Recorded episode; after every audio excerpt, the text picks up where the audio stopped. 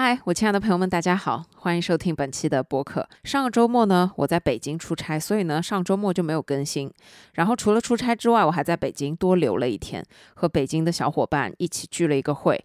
然后我们一起去天坛逛了一下，看到了在天坛生活的真的非常可爱以及身形非常壮硕的小松鼠们，真的太可爱了。后面呢，小伙伴还陪我去了南锣鼓巷、什刹海。我之前去北京出差过很多次，但是从来没有作为游客认真的去感受北京当地的一些氛围。这次虽然只玩了一天，但是我觉得给我的感受还是非常丰富、非常开心的。昨天呢，我刚从北京回来，这两天呢又重新回归到了属于自己的生活节奏里面。今今天。这一期呢，我想和大家聊一聊关于自信这个话题，如何摆脱自卑，重建自信。最好的方式就是提升自我价值。之前呢，和大家分享过一期是关于自卑和自我接纳的，在第五十三期。如果没有听过的朋友，可以去听一下。那今天这一期呢，我想要更着重于讲一讲关于我自己的从小。非常的自卑，到现在，我认为我现在是一个比较自信的人。在这整个过程中，根据我自己的亲身经历和大家分享的关于如何去提升、提高、重建我们的自信。首先呢，我们先来说一下自信和自我价值分别是什么。我觉得通俗来说，自信呢就是自己相信自己的一种能力。自信呢是一种对自己能力、价值和外部环境的积极肯定感。我认为自信它可以说是一切成功的前提，因为自信，我认为是对于自身实力以及自身能力的一种确定的体现。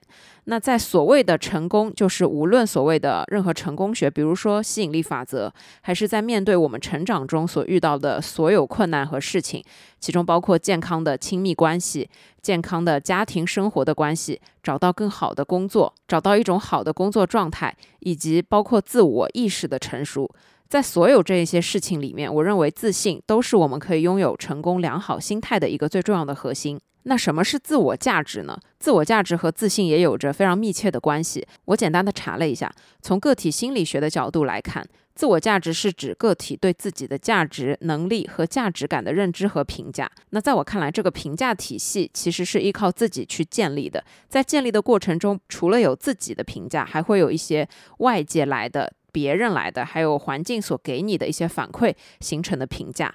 那我觉得，在这个评价体系里面，如果比较客观中立，就会形成比较正常的自我价值感；如果过高的话，就会比较容易自负自傲；那过低则会让人觉得非常自卑。所以呢，自我价值其实是一个人对自己的自信心和自尊心的一种体现。那我又查了一下，从哲学的角度来看，自我价值是一个人在生活中感到的自身意义和价值。它涉及到个体对自己在社会中的地位、角色和目标的认知以及评价。总体来说呢，自信和自我价值是密切联系的两个概念。那我认为，在自信的建立过程中，它是离不开自我价值的。那在提升自我价值的过程中，它也会影响着。个体的自信和自卑。从我自身出发，我觉得我自己知道，我小时候从小其实就是一个比较自卑的人。其实，在我从小长大的整个过程当中，一直到我觉得在上大学之前，我觉得我自己的个人自我价值都是偏低的一种状态。我并不觉得自己可以非常的出挑，我也不认为自己是出色或者是优秀的。我的成绩也非常普通，我受欢迎的程度也非常的普通，我自己自身的条件更是相当的普通。并且在从小长大的这个过程当中，我能意识到，我感觉自己没有什么值得被赞美或者说值得被放大的优点。我觉得比较重要的是，随着我自己的社会认知在慢慢的上升。随着我碰到的事情越来越多，以及对于我自己能力的确定感在越来越高的时候，我慢慢的就摆脱了自卑，慢慢的就变成了一个比较自信的人。包括在这两年的工作当中，我觉得各种各样的事情已经把我磨练成了一个让我自己非常明确的知道自己到底有几分能力可以去做多少事情的这样一个人。对于自己所说的所有东西，也有比较好的把控能力，就是我不会去有一些妄想，也不会去说一些我怎么都不可能实现。的是，在这种时候，我反而觉得我逐渐建立起来了越来越高的一种自信，我的自我价值是在一步一步的得到提升。所以，在我了解到所有相关的这些知识之外，通过我自己长大的整一个过程，我觉得是自卑和自信，它是可以通过自己的能力去改变的，它是会随着你的成长经验。来变化的。但在其中最重要的核心，其实是我们自己。我想说的是，自信或者自卑，它都不是我们生来就会具有的一种特质，而是随着我们逐渐长大。才会形成的一种自我意识，但长大这件事情最有意思的地方就在于不断的自我突破。小时候你所认为的那一些认知，在长大了之后，你回看会发现，其实早就被你已经抛弃了，或者说你早就已经战胜了当时的自己。伴随着自己的长大，伴随着自己阅历的增加，自己遇到的事情的多种多样，你会发现你在不知不觉中是完完全全可以摆脱自卑这样一件事情的。我想说的就是，从我自己身上就可以看出来，自卑其实并不是一件多么可怕的事情。自卑它不过是我们暂时的一种状态。只要你可以真正的找到自己，真正用客观层面的方式去认识自己，更重要的是通过自己的努力，不断的去挖掘自己，你就会发现自卑是真的可以被克服的，并且你可以把自卑作为去成为一个自信的人的前提。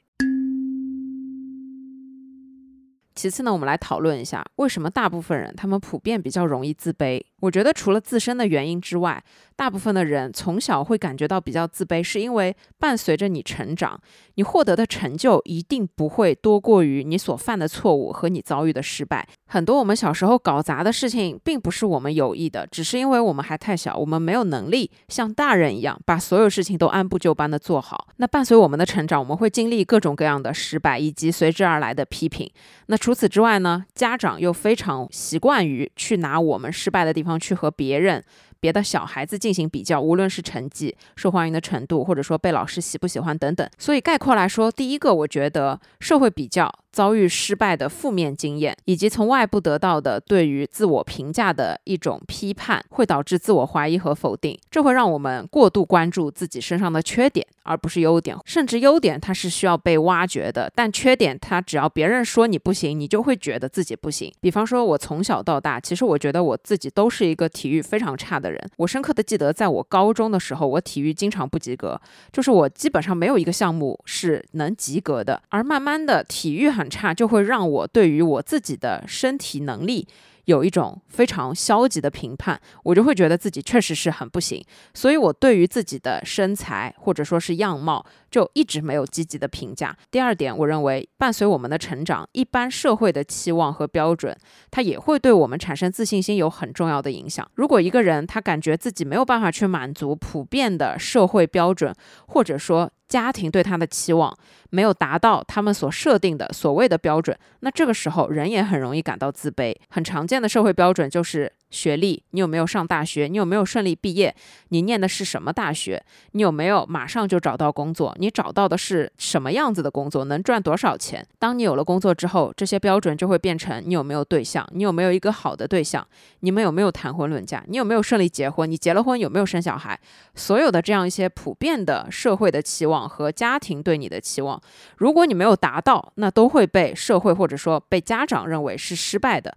那这时候你也会认为。自己确实就是很差劲，虽然因为种种原因，这个原因非常复杂，也多种多样，但是结果就是家长会认为你就是没有达到他们的期望。这个时候你就会觉得，你看别人家的小孩又是进入了无休无止境的比较里面，那这种被认为失败也很容易让我们产生自卑的心理。第三呢，我觉得是对于自卑这个心理状态形成特别重要的一个事情，就是我们每一个人的性格特点。当我们每一个人形成了固定的性格特点之后，伴随我们长大，我们就要面对各种各样的人际关系，并且呢，在各种各样的人际关系里面，最重要的就是负面问题，而所有的这些负面问题，才是让我们感到自卑、无法真正自信起来的原因。无论是在人际关系中的受挫折，或者说被拒绝，又或者说被打击。无论是在亲密关系当中，还是可能很普遍的和普通朋友，甚至是很好的闺蜜相处，遇到了各种各样的问题，又或者是在工作中和同事之间产生的各种人际关系的矛盾等等，在所有这些人际关系中，你遭遇的挫折和失败。都很容易影响我们的自信水平，同时它也会更加多的去影响我们对于未来对人际关系的不确定性。这种不确定性会让我们变得更加的茫然和恐惧。除此之外，最重要的就是，当你的性格已经长期的固定了，长期的形成了自己的一套对人对事的处理方法。如果这个时候你选择封闭自己，不去处理，或者说去逃避，那久而久之，你就会更加不会处理这样的人际关系，而你会觉得只要自己不踏出这一步，就是可控制的，就不会受到伤害。而你会觉得自己受到伤害的原因，也是因为自己，是因为自己这个不好那个不好，所以算了，我还是拒绝和别人沟通的机会，我还是把自己好好的保护起来。这样久而久之的封闭和不去处理、不去尝试，其实也只会让我们自己感到越来越自卑。那总体来说呢，我觉得自信和自卑的心理状态是相当复杂的，它受到很多方面因素的影响，但其中很大的一部分确实是因为外在的环境会形成我们对自己的评价是肯定的还是否定的。与此同时呢，我又想到另外一个问题，那就是在西方社会，我们普遍会认为，在西方社会成长的人会普遍比我们在东方的教育体制下的人更有自信。我研究了一下，这是为什么？我觉得在我们的社会环境和教育体制之下，会更加的去注重课堂纪律和应试教育。那西方的社会环境。和我们是不一样的，他们可能从小都比较注重去培养学生的创造力，但我认为这是因为社会环境的不同，所以呢才会有不同的教育体制。我们要客观的来看，就是无论在哪一种社会环境之下，其实它都只能造就一部分的我们。而更多的是靠我们自己长大了之后去重新建立。我觉得在每一个环境之下都会有自卑和自信的两种人，但区别就是他们怎么去看待自己，以及他们在成长的路上有没有找到真正属于自己可以前进的方向。我最近呢，刚好在用一个叫 Cambly 的 APP 来提升我的英语口语。每次上课的时候，我都会跟老师制定一个主题。那在之前上课的时候，我就和老师聊了一下关于自信的话题。我的老师呢是 Teacher Ivo，他来自美国，他年纪其实已经很大了，已经退休了。这里有一小段我们上课的音频，关于我向他请教怎么可以变得更加自信，我们可以一起来听听看。When I speak in English, I'm not that confident. So, do you have any advice just for how to improve a man's confidence? What I always tell the beginning students, especially, is just keep speaking. Don't give up. The more you speak, the more your confidence will improve. You know what, though? You have a perfect voice for podcasting. Uh, yeah, actually, I'm doing a podcasting. but in Chinese, not English. Well, that's okay. Um, your English is actually pretty good too. It sounds good if I would close my eyes, I would love to listen to your whole podcast in Chinese or not. You have a great voice. Oh my God, thank you, you very much. You have a good voice. I would suggest for you, though, is just keep practicing, imitate, listen to American podcasts, record them, and then repeat them. Your fluency will become better. I always say try to learn three to five new words a day. I'll send you a list of about a hundred of them. Take each word, pronounce it, and then make a sentence with that word. So that's not only going to help you with your confidence in saying the word, it's going to help you with your grammar and putting a sentence together. Once you get through that list, then I want you to go back and pick two words out of that list and put them into a sentence. You're making your grammar stronger. You're making your, your fluency a little bit better. So your right. confident your confidence will will increase. Mm, that's really good method. If I were to listen to one of your podcasts, how would I find it? It's on Apple Podcast, but it's all in Chinese. Maybe you can try searching. I can type to you the name of my podcast and yeah, I will recommend you in it. 就像 Ivo 老师说的，努力一定是提升自信最好的方法之一。所有的客观环境，无论在哪一种社会形态之下，其实它都只是一小部分。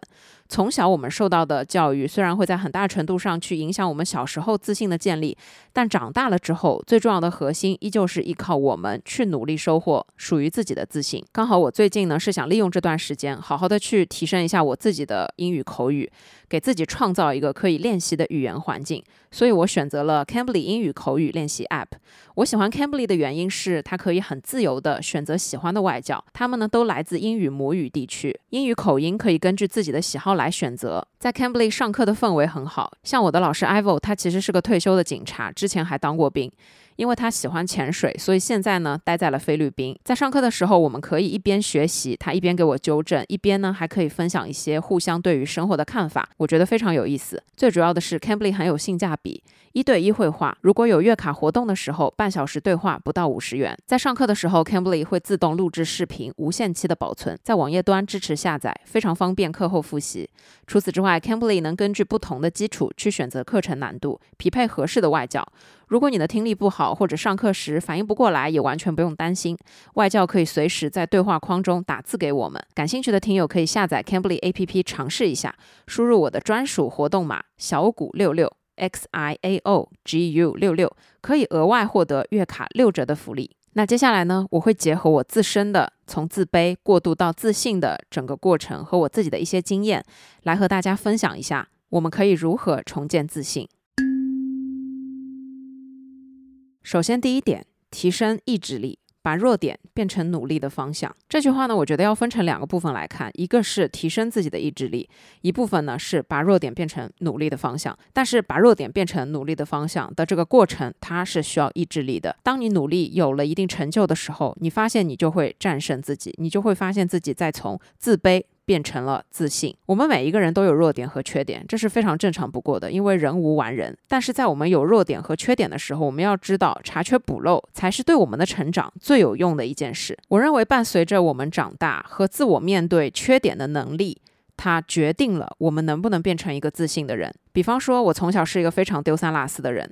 我每一次掉东西，我真的都非常非常的难受以及不开心，我会对自己产生怀疑，觉得自己怎么连这么小的事情都做不好。那伴随着我长大，伴随着我对于很多事情有了全面的了解，我发现这件事是关联到我自己的一种责任心，我自己的东西我应该要自己看管好。而我只要时常能够检查自己的东西，或者说把东西放放好，我就不会掉东西。这时候伴随我长大，这个缺点就已经被我改正了。但是如果你一直不能长大，如果你到现在都没有办法拥有独立的状态，你仍旧。就是丢三落四，那这个时候对你来说，可能成长就没有帮助你去变成更好的人。什么是意志力？我认为意志力是磨练我们自己非常重要的一种能力，它是可以让我们去面对痛苦的一种能力。当你非常痛苦的时候，你需要用意志力，你才能去坚持做一些你真的不那么想做，但可能真的对自己非常有用的事情。但是它能得到的收获就是，当你拥有了意志力之后，你再回过头去看，你会发现这些痛苦都不存在了。你会发现，只要你有意志力，你可以攻克所有的难题。和大家举一个这样的例子，我之前和大家提过，我有一个男性的好朋友，他坚持健身了二十多年，他现在呢已经是四十多岁了。也就是说，其实从他十多岁的时候他就开始健身了，而且就是我们传统意义上的走进健身房撸铁的这种健身。我刚认识他的时候，我就问过他一个问题，我说：“为什么你可以坚持日复一日的健身？”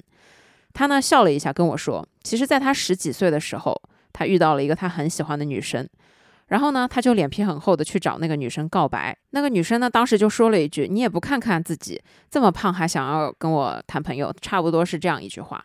然后当时这句话呢，其实是深深刺痛了我的这个朋友。这时候对他的自信和自尊心都受到了非常极大的挑战。但是呢，他其实没有气馁，相反的是，他把这件事变成了自己努力的一个目标。于是呢，他就开始走进健身房，开始健身运动。然后没过多久，他就瘦下来了。但是当他瘦下来之后，他发现健身已经是他非常热爱的一件事，他已经离不开这件事了。于是他可以日复一日的做到坚持，做到二十多年如一日，每一天都坚持去健身。而且他现在确实整个状态真的非常好，他看起来真的就是比跟他同龄的完全不运动的要差很多。甚至我刚认识他的时候，我真的不知道他比我大这么多。我认为，只要当我们用正确的眼光去看待自己，去客观的看待自己身上的弱点，我们完全可以把自己身上的弱点去变成一个可以努力的方向。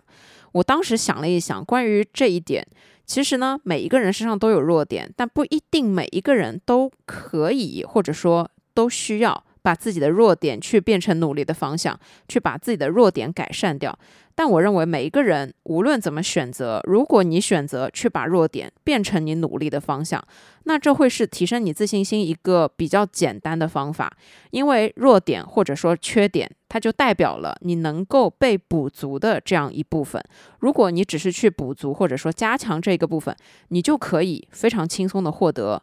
自信，那我觉得这是一件比较重要的事情。我之前刷短视频就刷到有一个人，他是一个残疾人，他没有手，但是呢，他靠卖炒粉，结果就卖的特别火，可以直接养家糊口。除此之外，我们也看到有很多的有身体残缺的人，他们都竭尽全力的去挖掘自己其他完好器官的功能，来达成我也可以和正常人一样。那这一种，他其实也是把自己的弱点作为了一种前进和努力的方向。他们竭尽所能。用自己非常强大的意志力有的没有手，但是可以用嘴巴发微信；没有手却可以用脚弹钢琴；有的没有脚，但是依旧装上假肢，可以奋力的奔跑。等等等等，这一类的故事真的有很多，甚至有很多不会说话的人，他们可以通过手语继续去表达自己的语言。其实这个也是非常简单易懂的一种，把弱点变成自己努力的方向。你会发现，他们连身体有残缺都可以做到。把弱点变成自己努力的方向，那么对我们正常人来说，这件事情其实应该是更简单，只需要我们有强大的意志力。再举一个我自己的例子，我觉得对我自己来说，让我拥有意志力这件事情最重要的事情是两件，第一件事情是学习跑步，第二件事情是去上拳击课。跑步这件事情，就是我和大家分享过，在我刚刚工作的时候，入职体检查出来轻度脂肪肝，然后我就吓死了，我就嗯不知道有什么可以锻炼的方法，我就选择了跑步。结果，当我日复一日的跑之后，我发现原来我可以跑得完五公里，我甚至可以跑到十公里。和高中时期的我相比，随着我的年纪长大，我发现我的体力其实是变好的，而且我可以做到。甚至我拿我以前高中的就是八百米考试，好像是八百米四分半来要求我自己的时候，我发现其实我完全可以做得到这件事。当二十多岁的我开始日复一日跑步的时候，我收获的最大的一个信念就是。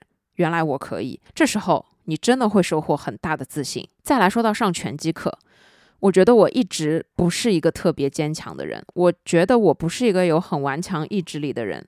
但是当时我就是懵懵懂懂的，觉得打拳击可以出很多汗，可以减肥的这个时候，我就想说去试一下。我发现只要我认真努力的训练。原来我可以上得完一节一个半小时的拳击课，原来我也可以学会拳击的动作。后面当我尝试实战的时候，确实，我告诉你们，被人打真的是一件非常非常让我们自信心受挫、让我们感到痛苦的事情。但是你只要成功还击一次，你发现你也可以打得到别人。你发现只要你的反应够快，只要你能够躲过他的拳头，甚至再给他一个回击的这个时候，你会发现你自己是真的做得到的。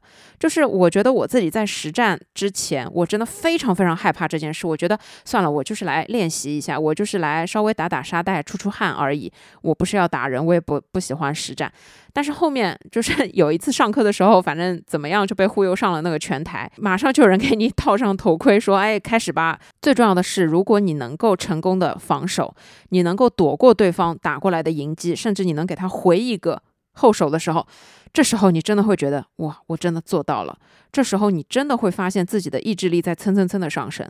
所以在我看来，我觉得在我的人生当中，能让我磨练成意志力的所有事情，其实它都非常的痛苦，以及它都需要有非常强大的毅力。但最重要的核心就是你在做之前，你要知道自己可以的，没有那么的夸张。而且你在完成这件事情之后，你会发现自己。的自信真的得到了提升，也就像是我们有很多的时候运动健身说的，看别人跑十公里，觉得哇好厉害啊！但是你要知道，只要你想做，你一定也可以做到。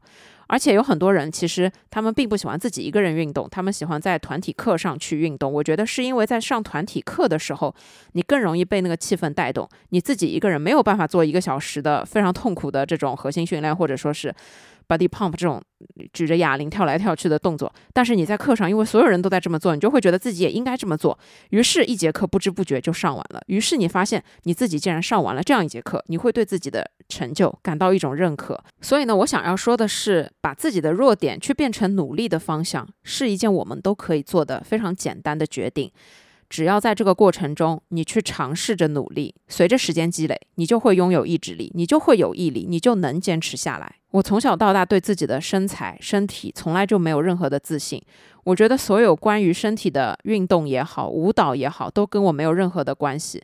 但是当我接触了健身，当我去上了拳击课，当我慢慢的接触了越来越多的运动种类，我发现，哎，其实我真的可以，而且在这个过程中，我就真的是可以建立起。自己对自己身体的自信，最简单的一个例子就是，当我第一次去上拳击课的时候，我非常害怕面对镜子里面的自己。我知道自己的动作特别丑、特别不标准、特别难看，所以我不想面对。但是教练一次次的说，你一定要看镜子里面自己的动作。就像我那个健身的朋友，他告诉我的第一句话就是对着镜子练，只要你的动作练得好看了，就说明标准了。后面随着时间的累积。我发现对着镜子打空击也是一种非常快乐的体验，甚至我在没有镜子的时候，也可以很自信的去打空击的时候，我真的感受到是我自己战胜了我自己。再和大家举一个例子，在我之前的工作里面，需要时不时的接触国外的客户，有的时候呢，你发发邮件就可以了，但有的时候你真的是需要跟他通电话，甚至去打视频会议。凭良心说，我自己的英语水平我并不觉得特别好，我只能去应付一下考试，但是我觉得我的口语真的很。不好。虽然我从小学三年级开始就被我妈送进夜校去读英语，而且学的就是从音标开始的英语，所以呢，我自我感觉发音还可以，算标准。但是我真的不会讲话，我真的依旧一直是哑巴英语。所以前几年刚开始和国外客户要打电话和视频会议之前，我真的非常非常非常的紧张。我紧张到我每一次会议之前都要把我想说的全部用中文写下来，用翻译软件翻一遍，然后自己再看一遍改一遍，最后对着那个。文本要念三遍，然后我才去开视频会议。但是人家会提问，你还是需要去回答一些在你提纲之外的东西。这个时候我真的会变得非常语无伦次和非常的紧张。于是后面我才想到要去提升我自己的口语。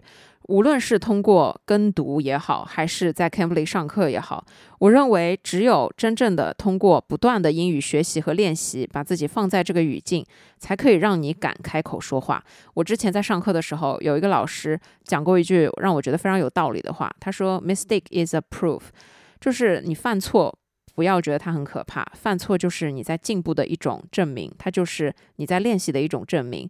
你如果不犯错，说明你没有在学习。所以，当慢慢让我把自己感觉到最不足的这样一个部分去慢慢弥补了之后。我在跟老外开会的时候，我才会感觉到不紧张，我才会比较自如的去回答一些问题。尽管有很多的语法错误，尽管有很多的可能断断续续的词组连接非常的不流畅，但是没有关系，只要对方能听懂就可以了。而最重要的还是去把自己不擅长的事情变成擅长的地方，把自己的弱点和缺点变成努力的目标。这个时候，你是真的可以获得自信。第二点。提升符合自我现状的认知层次，才能变得自信而不自负。我认为任何事情，它一定都会有更高的认识层次。你在安于底层逻辑的时候，你往往只知道底层逻辑的一些东西，你没有办法理解在更高的层次、更高的思维方式是什么样子的。只有你慢慢的认识到自己在整一个客观层次里面到底的认知是处在哪一个层次的时候，你才会有向上去学习的动力。我认为认知层次是伴随我们长大，对世界认知、对自己认知、对所有知识认知最重要的一个前提。关于认知层次呢，我们用减肥来举一个特别简单的例子。在我之前的认知概念里面，我觉得减肥它可能就是你去运动运动，你就能瘦。当我后面自己试了一段时间，我发现我办了健身卡，我去健身房里面每天都坚持用椭圆机四十分钟，但我发现我丝毫没有瘦，反而胃口大开，我还长胖了八九斤。这时候我就会想，为什么我没有瘦？当我去研究了之后，我才发现，原来我之前的认知层次它太底端了，我把普通的运动。画等号画成了健身，因为我在椭圆机上走个四十分钟，这个其实跟我在马路上散步散一个小时也没有太大的区别。后面当我提升自己关于这一方面的知识，我才发现哦，原来有一个叫热量消耗的东西。原来减肥它是要制造热量缺口。原来呢，你运动是要看你的心率时长有没有达到燃脂心率，才决定了你消耗多少。与此同时呢，这也和你每一天的代谢是有关系，和你每一天消耗的卡路里是有关系的。所以减肥它并不是我以前所认知的。只要稍微动一动就可以了，而它是一个其实非常复杂，并且它是有一套非常科学方法和逻辑的这样一件事情。这个时候我才发现，哦，原来是我以前的认知层次不够，所以我才会误解为什么我已经这么努力了，但是还没有效果。我会怀疑自己。最重要的其实就是我对于这一块的知识我不了解所造成的。当你的认知层次提升之后，你用正确的方法，你发现自己成功了。我最近在看一本书，是阿德勒的《自卑与超越》。它里面呢有这样一句话：人的行为和认知相辅相成，所以我们可以从一个人锻炼身体的方式中，看到他想从环境中获取怎样的印象，以及想达到何种目的。我们可以通过察言观色来了解一个人。我觉得这段话说的非常对。其实每一个人都是这样，每一个人每一个阶段的行为是不同的，因为他们每一个阶段的认知是不同的。而我觉得可以不断去提升我们自信心的唯一的重要的方法，就是去提升符合我们自我现状的认知层次。那为什么我加了一个符合自我现状呢？是我认为认知层次它这件事情，其实对于每一个人来说的层次是不一样的。也就是说。还是拿健身来举例，在我高中，比方说初中的那个状态，你跟我谈健身，我的认知层次可能是在地下室，因为我当时就是完全不懂得运动，可能没有任何的一种运动能激发起我的兴趣，因为我对于运动这件事情和体育课这件事情就是只剩痛苦，所以在我当时的认知层次。对别人来说，跑八百米不及格很简单，但是对我来说，可能跑八百米不及格就已经是个认知层次的天花板了。所以我说要建立去符合自我现状的认知层次，这个更为重要。也就是说，你先看你现在自己处在哪一个层次里面，你的认知处在哪一种状态里面，我们慢慢的向上攀爬。这件事情是没有任何标准的，因为每一个人所在的层次不一样，你所要希望达到的。高的所谓高的认知层次也是不一样的。你不能说对我高中的我来说，跑八百米及格就已经是比登天还难的事情了。你跟我说要跑十公里，那简直是比我登上月球还难，根本不可能实现。所以，我如果作为高中的我来说，我再回看，那我要达到的这个层次就是：我如果八百米没有办法跑到及格，那我有没有可能在三分钟之内完成四百米，去慢慢的达到？我再慢慢的去磨练速度，可能最终我就能达到。八百米能够及格这样子的一个认知层次，那当我到了这个层次的时候，我自己也要知道，我其实并不是在所有认知层次的顶端，而我可能只是到了其他人认知层次的底端，就是对别人来说。及格是很轻松的一件事，但是他们要越跑越快，他们要在四分钟之内跑进八百米，这可能就是一件非常难的事情了。那当你有这个认知的时候，你才会知道自己虽然自信，虽然已经克服了自己之前最大的弱点，但我们要知道的是，永远有更高的层次在等着我们。我们不应该自负，甚至我们不应该心高气傲，我们不应该觉得啊，我已经很好了，没有任何可以努力的方向了，我已经好的不能再好了，已经天花板了。这时候你要知道，我们依旧有可以提升自己自我认知层次的。这个空间，所以这一点呢，我想要说的是，认知层次这件事它是没有尽头的，但是在提升自信这件事上，符合自己的自我现状是很重要的。还有一个例子，当我刚开始健身的时候，就是买了健身卡走进健身房。这个时候呢，我会从网上看很多的视频来学习。然后呢，我觉得我一直觉得我自己的手臂很粗，所以呢，我一直很想要针对自己的手臂去训练，然后让自己去做一些可以细手臂的训练。这是我最初一开始的认知。后面呢，我就看到有一个动作，它大概就是把自己的身体撑起来，然后去靠运动手臂带动整个身体。就是所有的力量都集中在你的手臂和肩膀，然后我在练了一段时间之后，直到有一天我发现我的肩膀很疼，就是这个疼痛就是在我晚上睡觉的时候它会疼，而且当我在动的时候它有弹响。后面呢，我再去查为什么有这个弹响，最终。我在看了很多资料之后，我才得出一个结论，是我之前练那个动作练出来的。那你说这个动作有效果吗？没有任何的效果，因为我整体都没瘦，我的手臂是不可能瘦的。但当时我的认知层次就是，我以为我自己是对的。后面呢，我再去搜了很多怎么去练肩膀，而不是伤害肩膀的动作之后，我才把这个弹响的问题给解决。所以我觉得，无论在什么方面，我们都需要去提升符合自我现状的认知层次，而不自负，是为了让我们可以意识到自己有进步的空间，是让我们能看到自。自己的认知层次可能还没有达到一定的高度，我们可以通过慢慢的努力去向目标的高度去靠近。那怎么样才能提升我们自己的认知层次呢？其实很简单。也就是通过不断的努力和不断的学习，不断的去打磨自己的缺点，把它们都变成优点，并且当变成了优点之后，继续找自己不足的一些地方，慢慢的再去改进。当我八百米能及格的时候，我要知道这不是我的终点，我还可以往更好的方向去努力，我还可以尝试跑得更快。这个时候，我无论是快一秒钟还是快十秒钟，我都是在战胜和不断的超越自己。永远要知道山外有人，天外有天，就是为了告诉我们自己，永远有可以努力的。方向和空间，让我们不要盲目的自信，让我们不要自负，让我们可以不断的去获得更多的自信。第三点，摆脱不重要的社会比较，设定具体和适合自己的目标。我觉得自信的人，他往往只和自己做比较，只要他比过去的自己好，他就能收获更多的自信。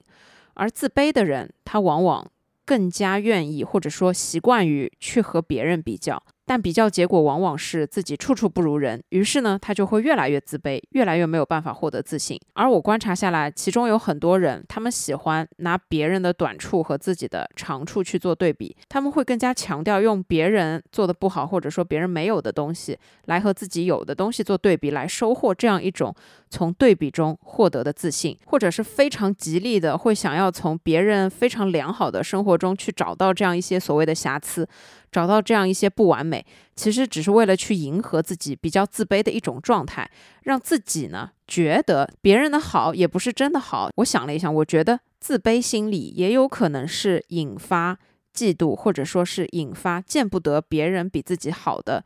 这样一种心理状态的来源，但无论怎么样，和人比较这件事情是我们并不那么的想做，但是我们可能终其一生都没有办法避免的一件事。而且在我们生活的这个时代，除了这个人告诉你别人怎么样，除了今天亲戚跟你说别人怎么样，这种以口传口的社会比较。在互联网上，当你打开任何的社交媒体，你都会发现有很多很多的社会比较放在你的眼前，充斥在你的身边。什么是不重要的？我们来举最简单的两个例子。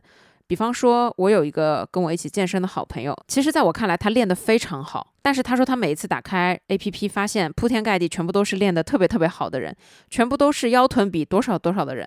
他说，为什么我练了那么多年，我都练不成那个样子？那这个时候我就会告诉他，哎，首先照片可能也会美化，角度你可能也要找一找。你今天练完充血的状态是这样，你可能第二天爬起来不充血的状态又是那样。就是这里有很多各种各样的一些客观的因素，会让它呈现出来是一个非常。好的一种情况，但它其实只是仅限于表面的。而最重要的是，当你看你镜子里的自己，你要去跟自己几年前没有健身的状态去对比，这种和自己比，它才是有意义的。但是你在网上看到所有别人的这样一些，你硬拿自己去跟这些网上发出来的人对比，这其实就是我认为不重要的社会比较。另外一种，当你好不容易下定决心开始减肥。你已经减了一个月了，但是你发现只掉了那么两斤，甚至有可能还没有掉，没有看到任何的成效，你不知道该不该坚持下去。这个时候你一上网，突然发现所有的人都是什么二十天减了六斤，十天减了五斤，你一看你觉得你心态就崩掉了，然后你就会发现为什么别人成功的这么快速，而自己辛辛苦苦坚持了一个月都没有看到任何的成效。在我看来，这种也是不重要的社会比较。因为每个人身体不一样，每一个人喜欢吃的也不一样，每一个人对于饮食这件事情的消化代谢功能，所有的东西，所有的情况也都不一样。你没有办法去只在结果去跟人家做比较，这种比较是不重要的，是对自己来说，除了焦虑之外，带不来任何其他的东西。它不会让你更有动力，也不会让你有毅力，它只会让你的心态变得很糟糕。所以，我觉得摆脱不重要的社会比较。最核心的就是去摆脱这一些，其实只会让自己带来焦虑，不会让自己有任何好的方面的积极的心理状态的这种比较，而设定属于。自己合适的具体的目标是，比方说你是一个完全不运动的人，那么你今天只要出门散了十分钟的步，对你来说这就是一个你已经达成的新的目标了。不是说你要去跟网上的人比，今天谁跑了半马，谁跑了二十公里，不是这样子的比较。这种比较对你来说是没有任何意义的。永远树立榜样，但是只和自己去比较，这样子你要战胜的才永远只是自己。我觉得树立榜样是大家特别推崇的一件事，因为可能你的榜样是一个名人，是一个非常厉害的运动员，或者说是已经有了非常厉害的成就的这样一些人，他距离我们自己是非常遥远的。但是在生活当中，可能。你有很多认识了很久的人，他们对你来说就跟自己没有什么太大的区别。但当他们收获了某一些成就的时候，你并不会把它作为榜样，反而会引起你的羡慕或者嫉妒。那羡慕可能它是好事，它会让你有动力。但是我认为嫉妒比较负面，因为嫉妒它只是你对于他。的一种仇恨的心理，为什么他可以好那么多？为什么他可以做得到？为什么他可以这么好？他是不是一定走了捷径？等等等等。但是我认为，无论是羡慕还是嫉妒，它都反映了我们自己自身的一些欲望。当你有这个欲望，但你完全不想行动的时候，它就会给你自身产生一些焦虑，它就会是负面的嫉妒。但如果这种欲望能让你产生动力，能让你想要让自己也变得和他一样所谓的好的这个时候，它就会变成你的动力。但在这个时候，我想说的也是，就算你树立了一个所谓的榜样，你也只需要和你自己去做对比，只要你比过去的自己更努力。那你就是成功的。而当你给自己设定非常具体、非常适合自己的目标的时候，你就会发现你正在一步一步的重建自己的自信。你会发现所有的成就感和所有的自我满足感都能真正的让你也成为比过去的自己好很多的这样一个人。还是拿健身举一个例子，比方说帕梅拉，帕梅拉的身材，我相信可能没有人不喜欢吧，这也是可能我们每个人健身都想要达到的一个目标。但是这个榜样，他确实很难以达到。这种目标成就，真的是我们普通人可能要真的比他努力十倍、二十倍，我们才有可能达到的。这真的不是一个非常简单的事情。但是呢，达不到我就非常的焦虑吗？不是的，在我树立了帕梅拉作为我的榜样之后。我永远也是和我自己比较。我今天做了十分钟的核心，我明天可能做十五分钟的核心。我今天硬拉十公斤，可能我明天硬拉二十公斤。我就是在慢慢的进步。榜样归榜样，我们还是和自己去比较，这样要战胜的就永远只是自己。而与此同时，这时候榜样能给我们提供的就是动力，能让我们有的就是去努力去奋斗的这样一种毅力。它就不仅仅是只会让我们嫉妒。但是我们什么都不想做，它也不会是让我们产生焦虑，所以我们对自己更加怀疑、更加自卑。于是我就觉得算了，不努力了，反正我已经这样子了。所以在这一点，我想要说的是，确实社会比较这东西我们摆脱不了。就拿我自己来说，我就算这么不想要跟人家比较，我已经尽量不拿自己跟别人做对比的时候，我也依旧会看我自己现在目前的成就和目前的情况究竟是什么样的水平，我也是会拿自己去和别人衡量。我想要收获的并不是嫉妒或者说负面的所有的东西，我想要让自己了解的是，我还是有可以努力的地方，我还是有更高的可以去设定的目标。最重要的是，虽然我现在是一个有自信的人，但我不希望我自己是盲目的自信，我也不希望我变成一个自负的人。我需要继续去设定适合自己的目标。虽然我不和人家恶意的做对比，但是我是需要树立榜样的。我也需要让自己慢慢的比今天的自己再更好一点吧。这个才是我想要的一种状态。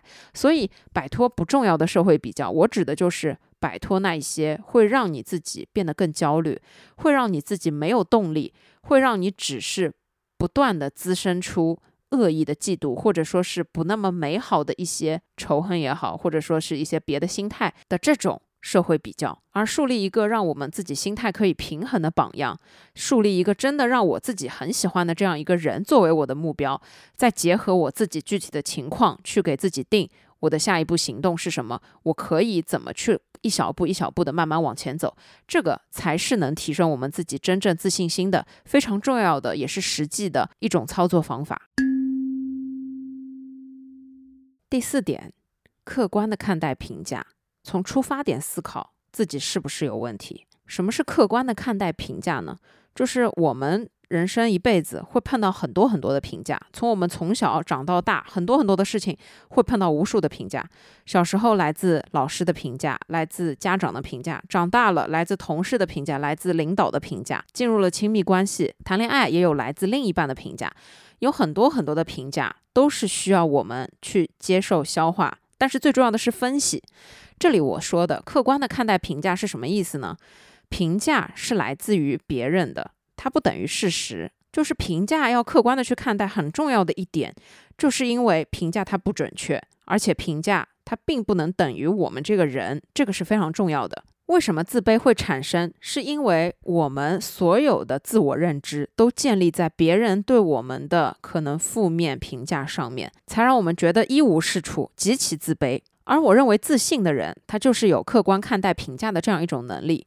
他知道自己是什么样的，所以无论是好的评价还是负面的评价，他都能比较自如的去应对，比较客观的能看待。来举这样一个例子，我之前呢在工作中就有一个领导让我去帮他办一件什么事儿，然后我觉得这件事儿。可能不属于我应该工作的范畴，然后我就说，呃，要不算了，或者是找找看别人怎么样，我就拒绝了。拒绝了之后，他跟我说，你们这些在上海土生土长的小孩就不能像我们一样。他说，我从什么什么哪里到这个地方，我们就会比你们更加的有拼搏精神，我们就会比你们更加有冲劲儿。他说，你们就是缺少这种锻炼。我当时听完之后，心里肯定是不舒服的，因为我觉得，呃，我拒绝做这件事情，只是我认为可能我并没有那么应该去做这件事情。这件事肯定是大家自己去衡量的啊。他对我的这种评价就是我没有冲劲儿。那我对于我自己的一个客观的评价就是，我肯定是有冲劲的。如果是我想做的事情，我肯定是能做好的。我也肯定是有这个相信自己的能力，我能够做好，而不是去怀疑自己啊。我因为不能做好，所以我不去做，并不是这个样子。那我觉得他对我的这个评价。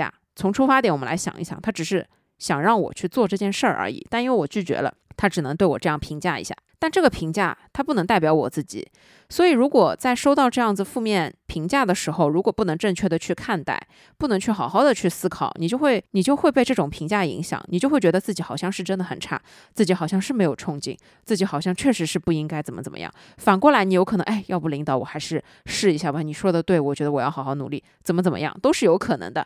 但是如果你能客观的看，你就知道。这不是自己的问题，而他这样子所说，也只是他只是为了要让我去做这样一件事儿。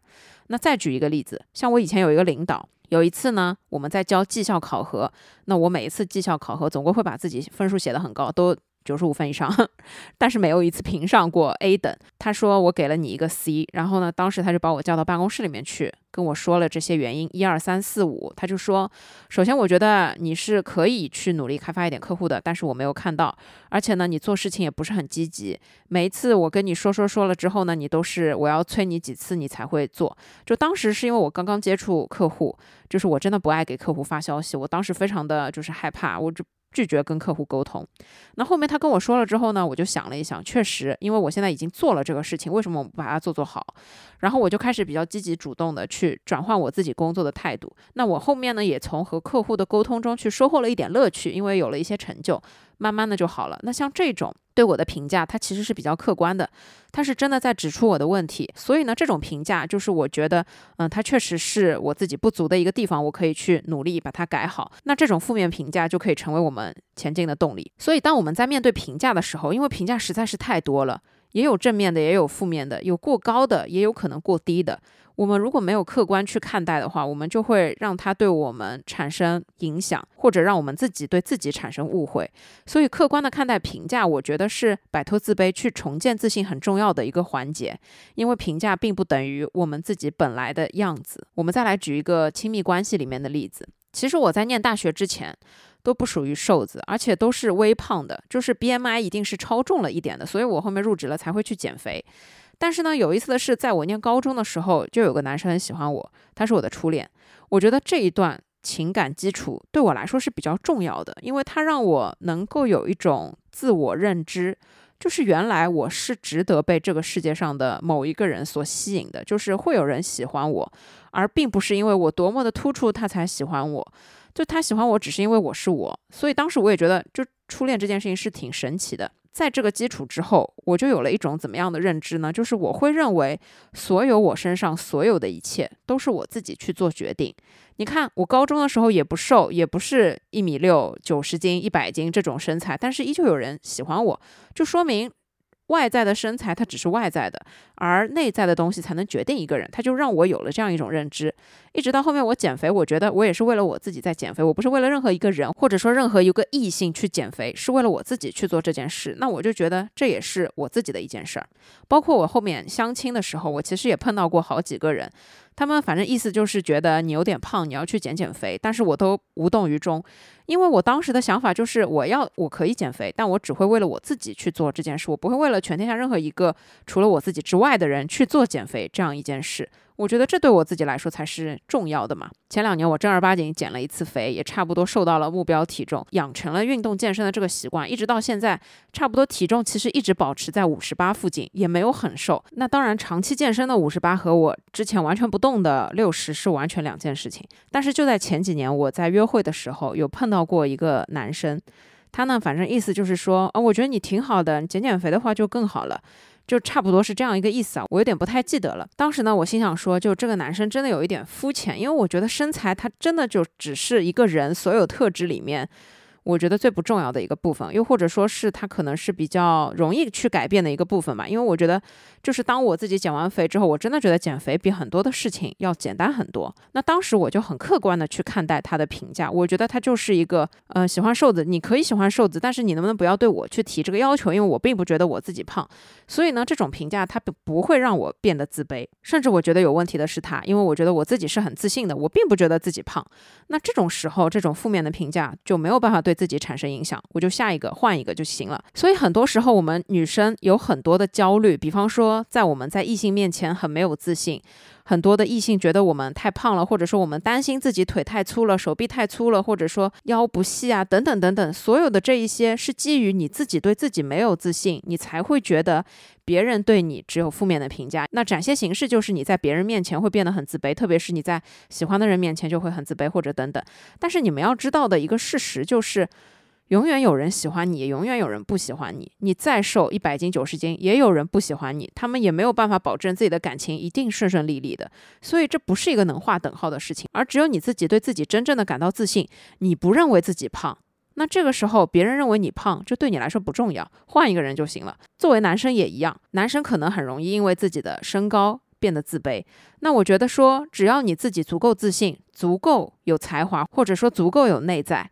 那这个时候，如果对方嫌弃你矮，没关系，不要太过于介意，也不要自卑，换一个，总会有一个人不嫌弃你矮。无论怎么样，大家一定要相信，总会有一个人，因为你是你，他才喜欢你。而不是他上来就要改变你，所以只有当我们学会客观的去看待评价，从出发点去看自己是不是有问题，我们才能真正的发现问题究竟在哪里。问题究竟是在我身上，还是在你身上？这是不要让负面评价对我们产生消极影响的很重要的一件事情。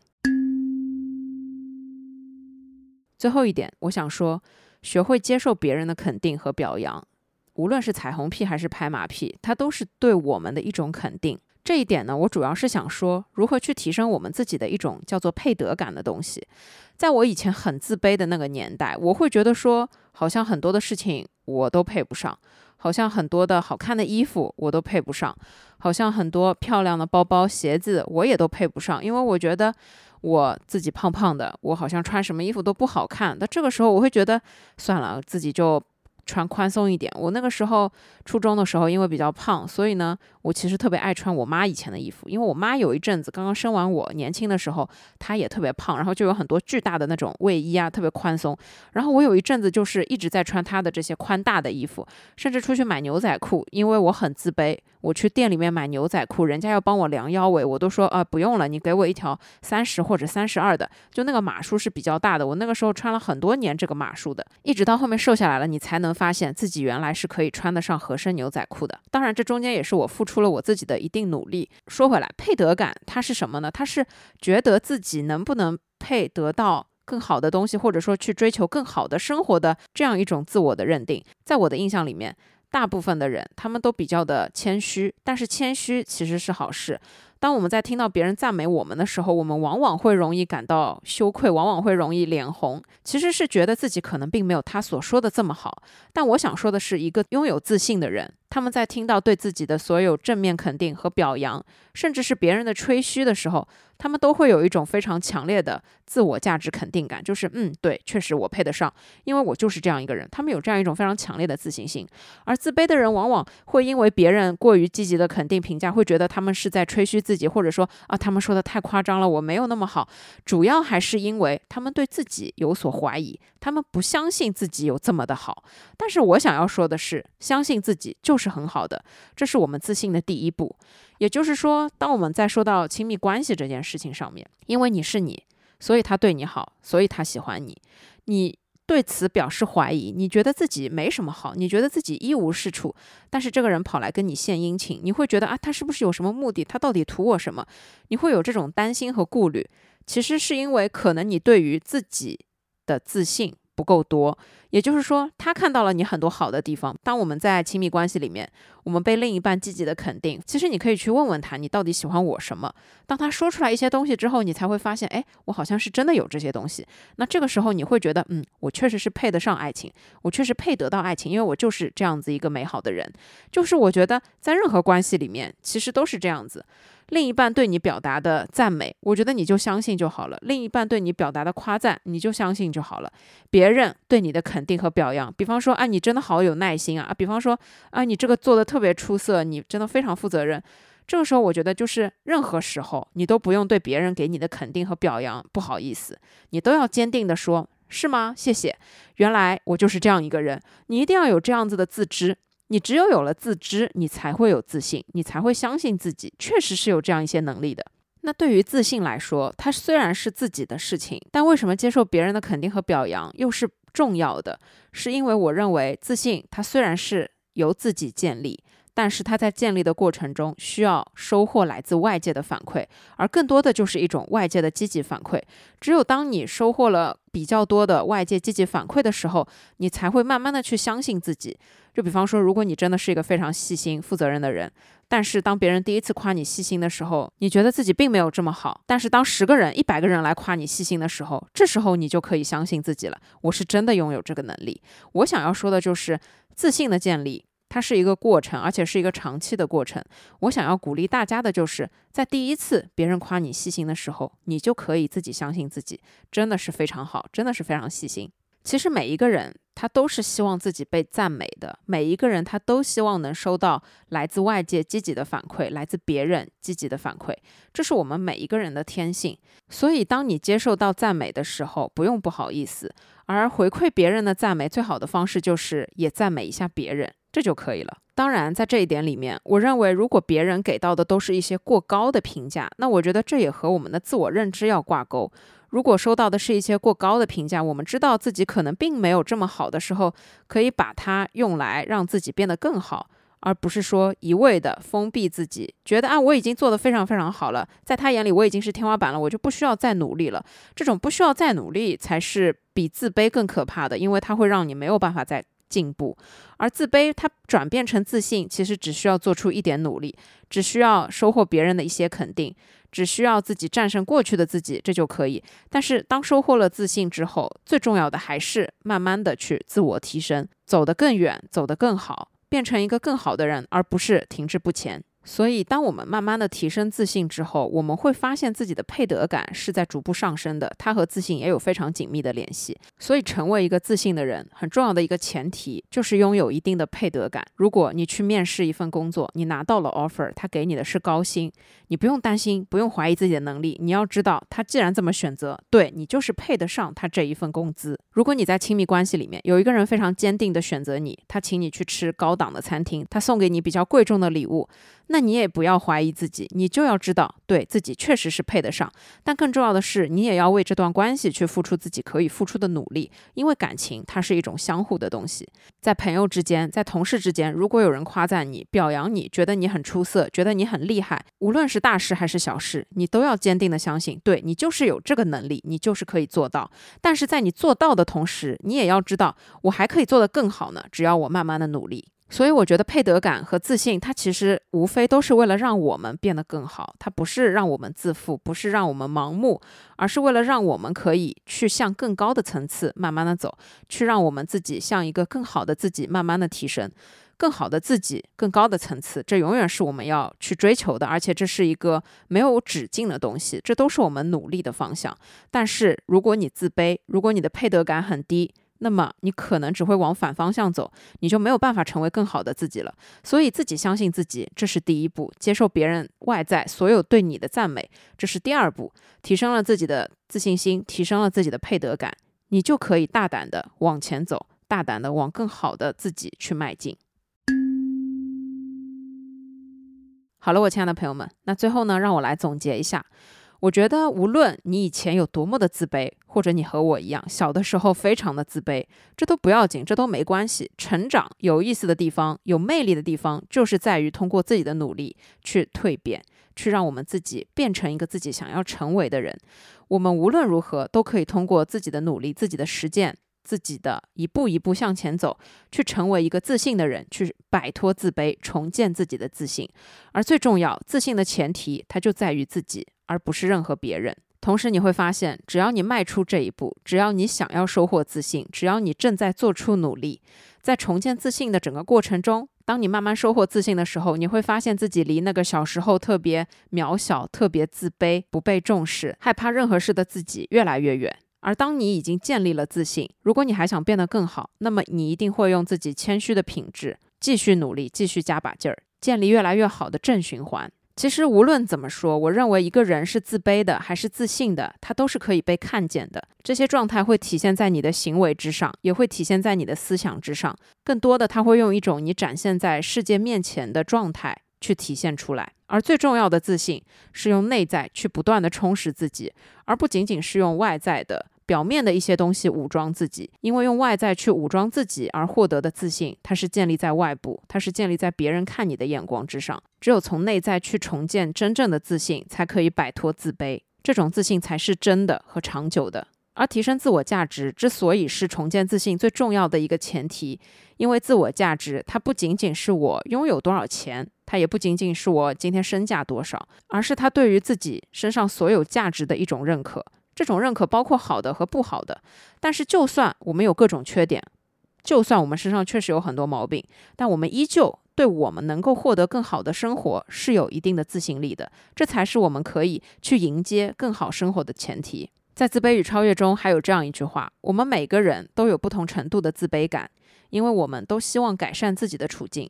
只要一直保持勇气，我们便能以直接、实际和满意的方式改善环境，来使我们摆脱自卑。这句话的核心就是在于勇气。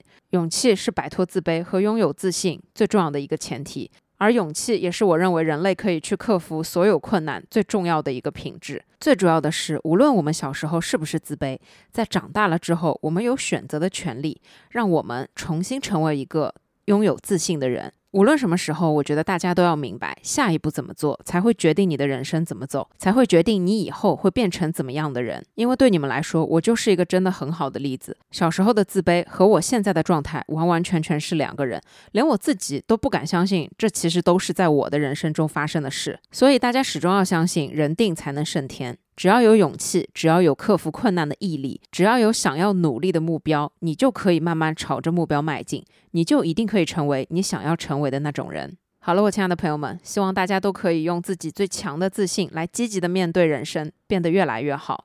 永远相信今天的自己就已经是最好的了。感兴趣的朋友记得下载 Cambly 尝试一下，输入我的专属活动码小谷六六，可以额外获得月卡六折的福利。好了，我亲爱的朋友们，无论你现在处在什么状态，都祝你可以一切顺利，祝大家天天开心，祝你们有愉快和通畅的一天。一定要记得，精神健康和身体健康一样重要。那我们就下一期再见吧，拜拜，爱你们。